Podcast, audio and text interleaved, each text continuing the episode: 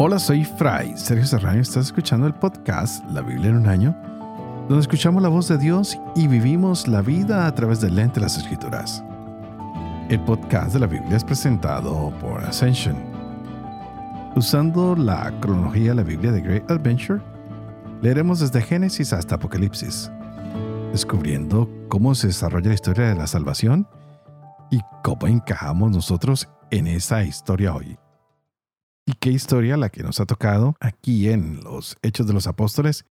Estamos descubriendo cómo hay un grupo de hombres que empiezan a multiplicar más y más seguidores de Jesús, pero hay problemas. Han empezado las persecuciones.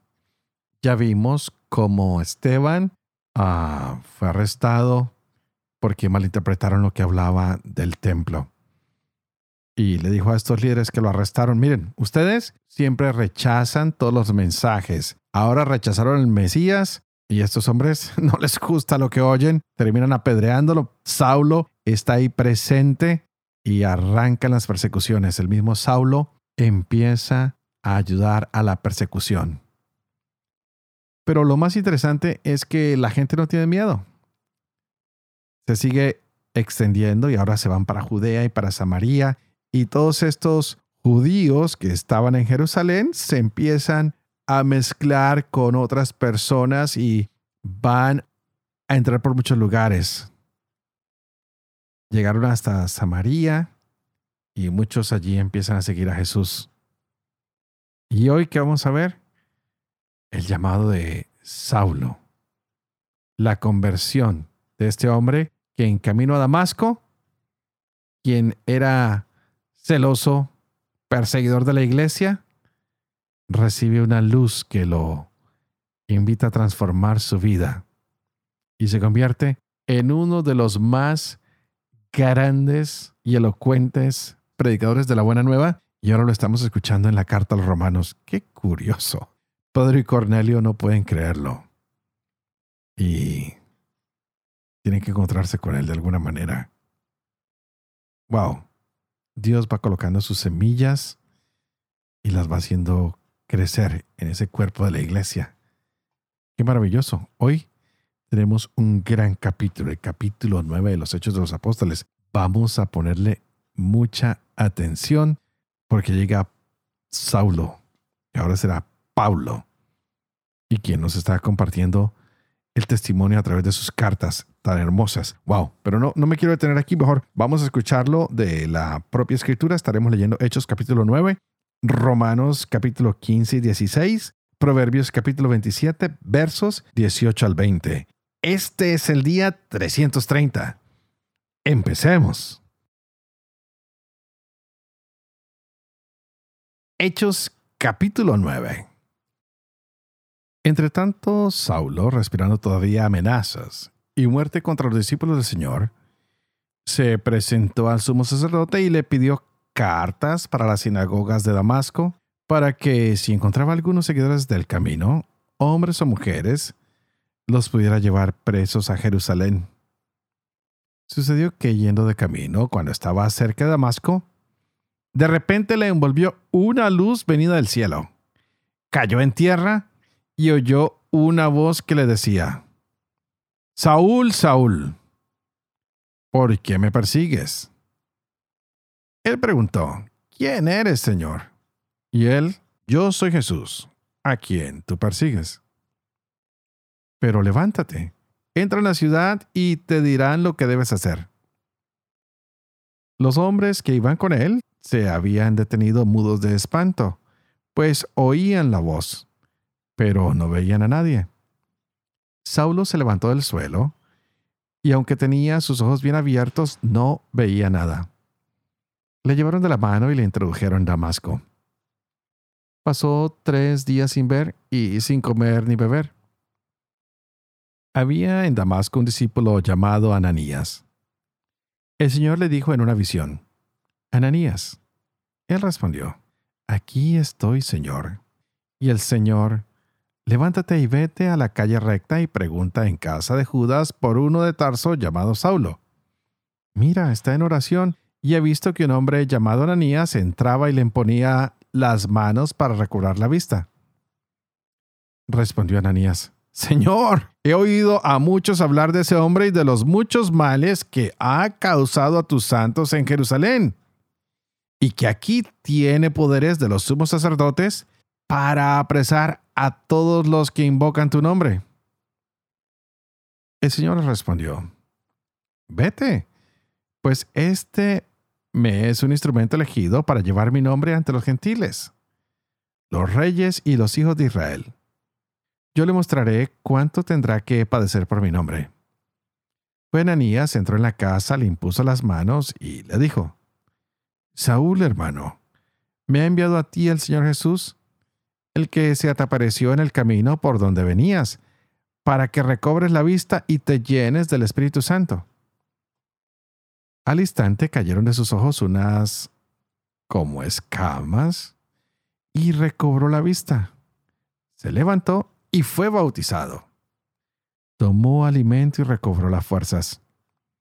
Estuvo algunos días con los discípulos de Damasco y enseguida se puso a predicar a Jesús en las sinagogas. Este es el Hijo de Dios. Todos los que le oían quedaban asombrados y decían, ¿no es este el que en Jerusalén perseguía encarnizadamente a los que invocaban ese nombre y ha venido aquí con el objeto de llevárselos encadenados a los sumos sacerdotes? Pero Saulo se fortalecía y confundía a los judíos que vivían en Damasco, demostrándoles que este es el Cristo. Al cabo de bastante tiempo, los judíos tomaron la decisión de matarle, pero Saulo tuvo conocimiento de su conjura.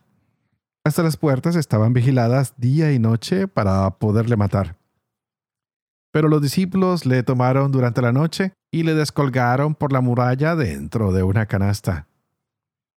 Llegó a Jerusalén e intentaba juntarse con los discípulos, pero todos le tenían miedo, no creyendo que fuese discípulo.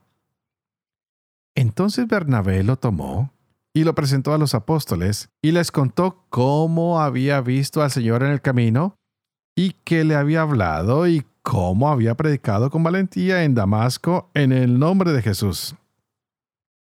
Andaba con ellos por Jerusalén predicando con valentía en el nombre del Señor.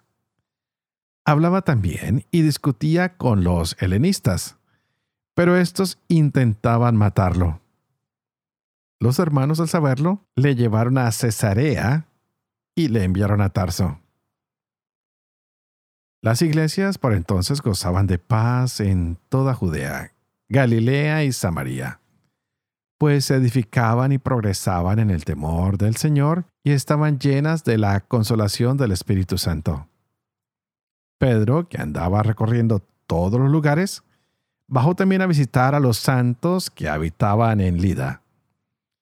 Encontró allí a un hombre llamado Eneas, tendido en una camilla desde hacía ocho años, pues estaba paralítico. Pedro le dijo, Eneas, Jesucristo te cura, levántate y arregla tu lecho. Y al instante se levantó.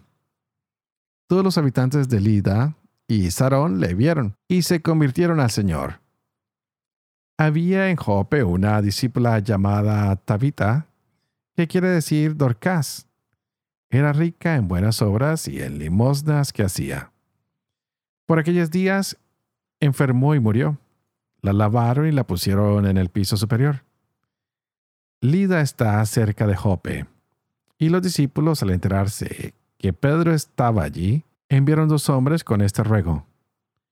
No tardes en venir a nosotros. Pedro partió inmediatamente con ellos. Así que llegó, le hicieron subir al piso superior y se le presentaron todas las vidas llorando y mostraron las túnicas y los mantos que Dorcas hacía mientras estuvo con ellas. Pedro hizo salir a todos, se puso de rodillas y oró. Después se volvió al cadáver y dijo, Tabitá, levántate.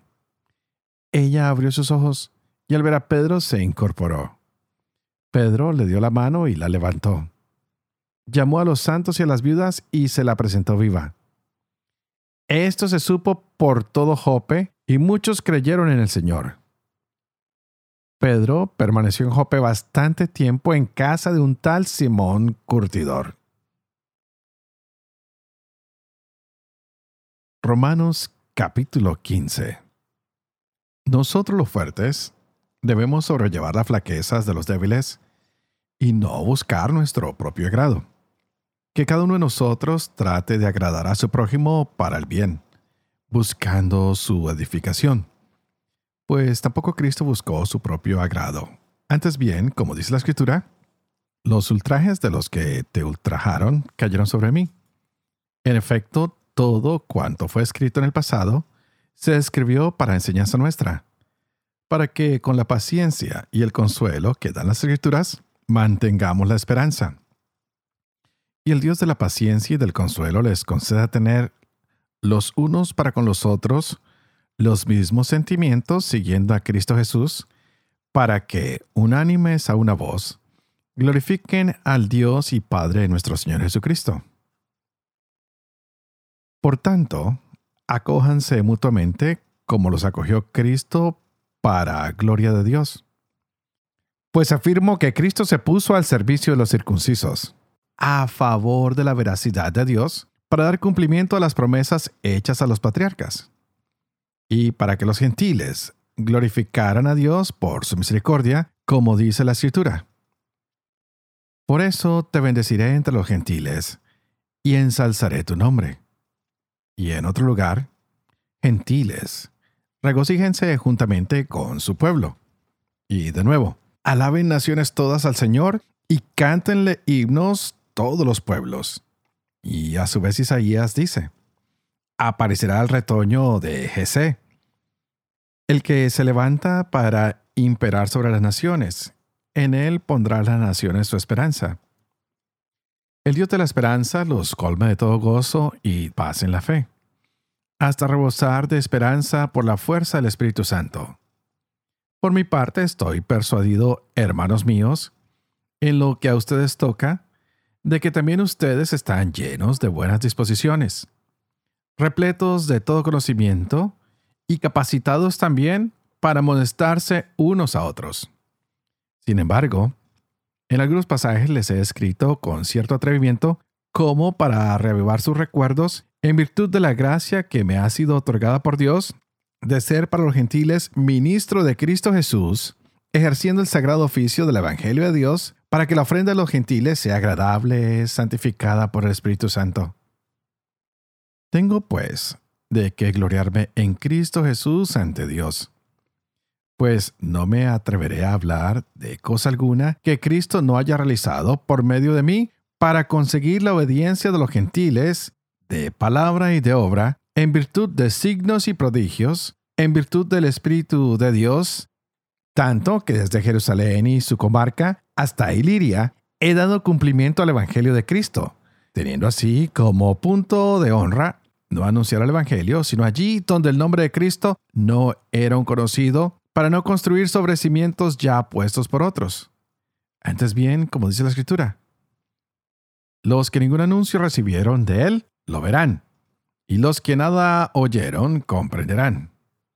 Esa era la razón por la cual siempre me veía impedido llegar hasta ustedes mas ahora no teniendo ya campo de acción en estas regiones y deseando vivamente desde hace muchos años ir donde ustedes, cuando me dirija a España, espero verlos al pasar y ser encaminado por ustedes hacia allá, después de haber disfrutado un poco de su compañía.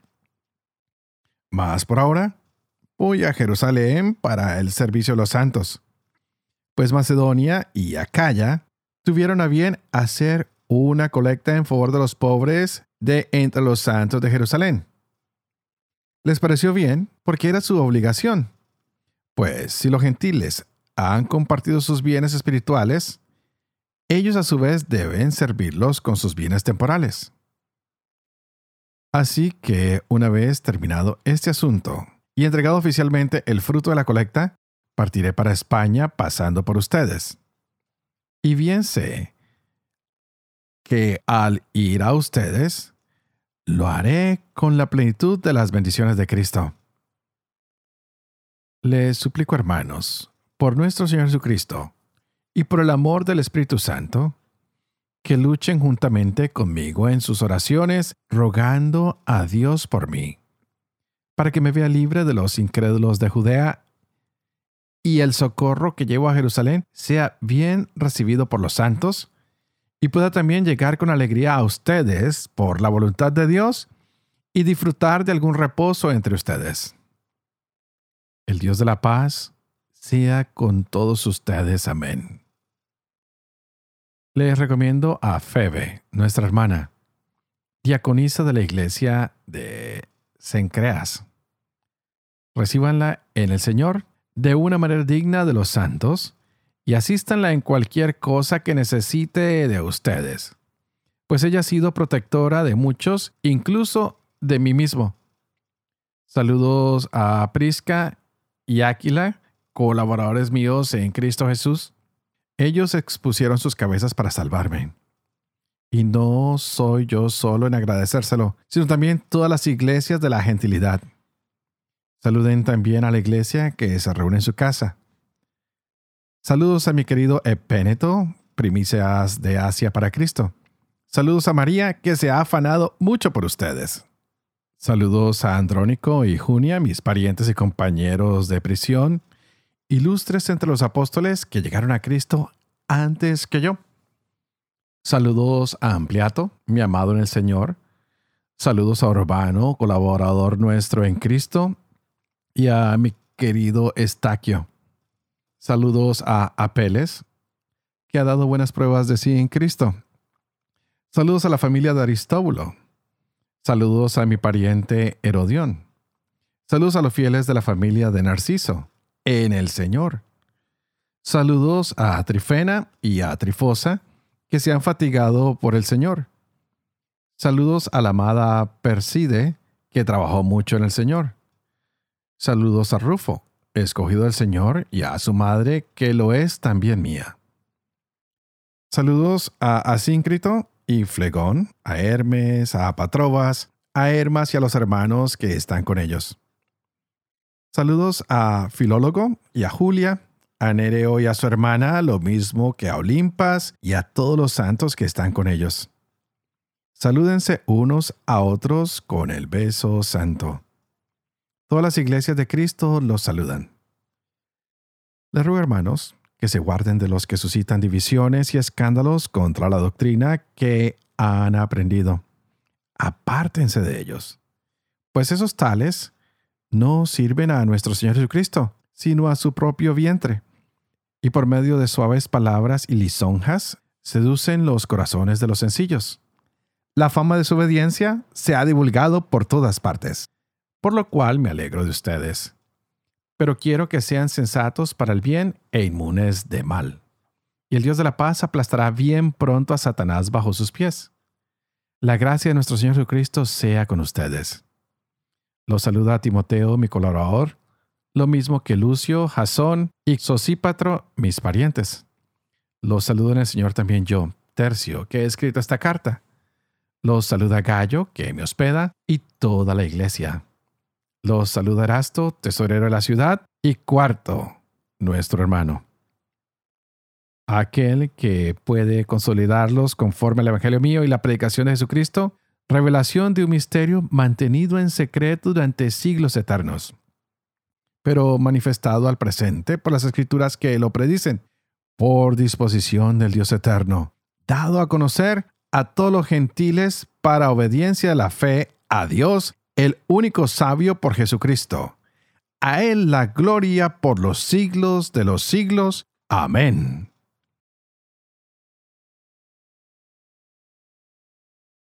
Proverbios capítulo 27, versos 18 al 20. Quien cuida una higuera, come de su fruto. Quien vela por su amo, recibe honores. Como el agua es espejo del rostro, el corazón es espejo del hombre. Abismo y perdición son insaciables, como insaciables son los ojos del hombre. Padre de amor y misericordia, Tú que haces elocuente la lengua de los niños, educa también la mía, e infunde en mis labios la gracia de tu bendición, Padre, Hijo y Espíritu Santo, Y juntos vamos a pedirle al Señor que nos mande ese Espíritu Santo para que nos llene de sabiduría y podamos entender estas palabras que se nos han proclamado en este día. ¡Wow! Que son maravillosas. Hemos visto a San Pablo con una convicción en lo que hace, en la manera como se relaciona con los judíos y los gentiles y los invita a relacionarse de una manera mejor. También Pablo le dice a los romanos, miren, yo voy para allá, oren por mí. Mantengámonos firmes en la oración y mantengamos una buena relación entre todos los cristianos. No sé si esto nos habla a nuestros días, pero yo creo que sí. Pues el Espíritu Santo, ¿qué debe producir en nuestra vida? Gozo. Y de esta manera podemos tener unas actitudes mucho más benévolas, bondadosas para con las personas. Ese gozo que Dios nos da, cada uno de nosotros debe tenerlo en su corazón.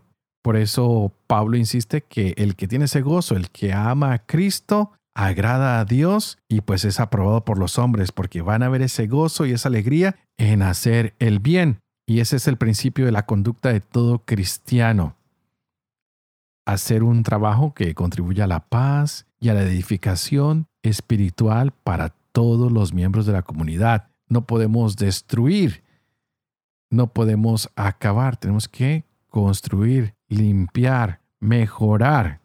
Por eso es importante que nos abstengamos de abusar tanto de la bebida como de la comida o de aquello que haga tropezar la vida de uno mismo o de alguien más. Pablo siempre está hablando de esto, de la comida y de la bebida, y dice que no hay que hacer nada que sea cuestionable o que haga que los demás se vuelvan débiles. A veces tenemos que abstenernos para ayudar a otros que son débiles a ser fuertes, para dar un buen testimonio.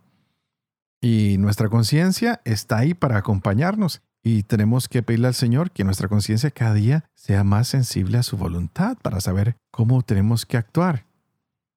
Como cristianos, como seguidores de Cristo, tenemos que estar siempre mirando cómo actuamos.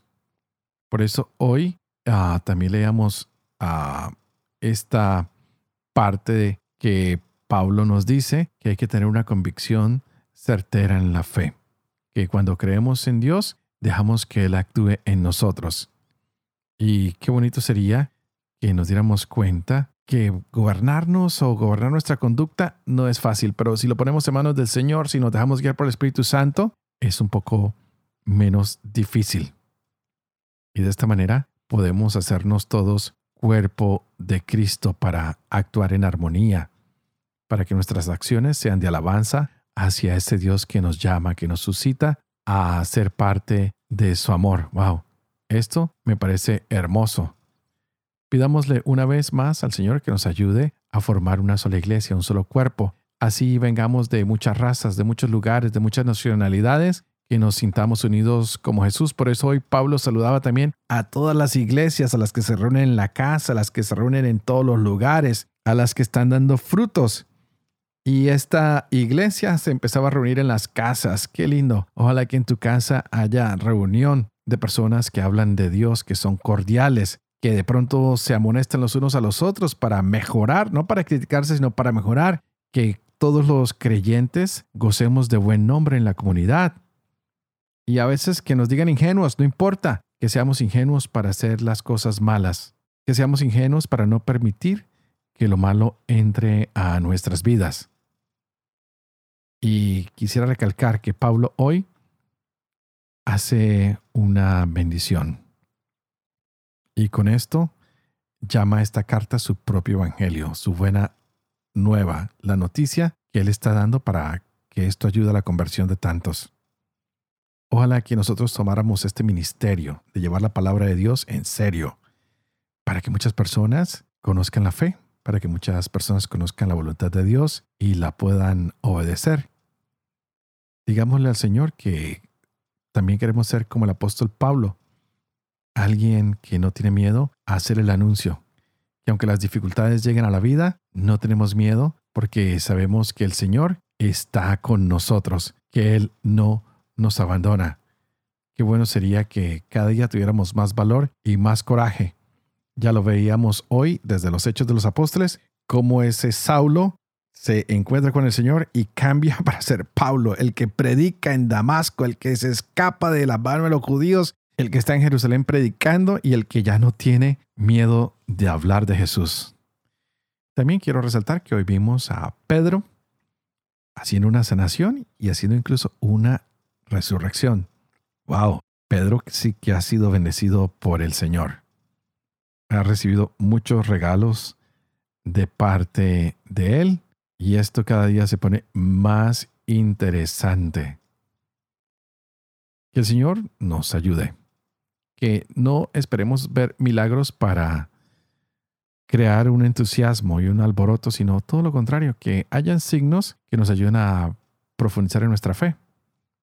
Que podamos mirar que los milagros que se hacen a lo diario en nuestras vidas son impactantes, pero que nos lleve más la alegría de sabernos llamados por Dios a la evangelización, a contarle al mundo que la salvación está a la mano y que está en Cristo Jesús, quien murió por nosotros en la cruz y quien ha vencido la muerte para invitarnos a una vida que no se acaba, a una vida eterna.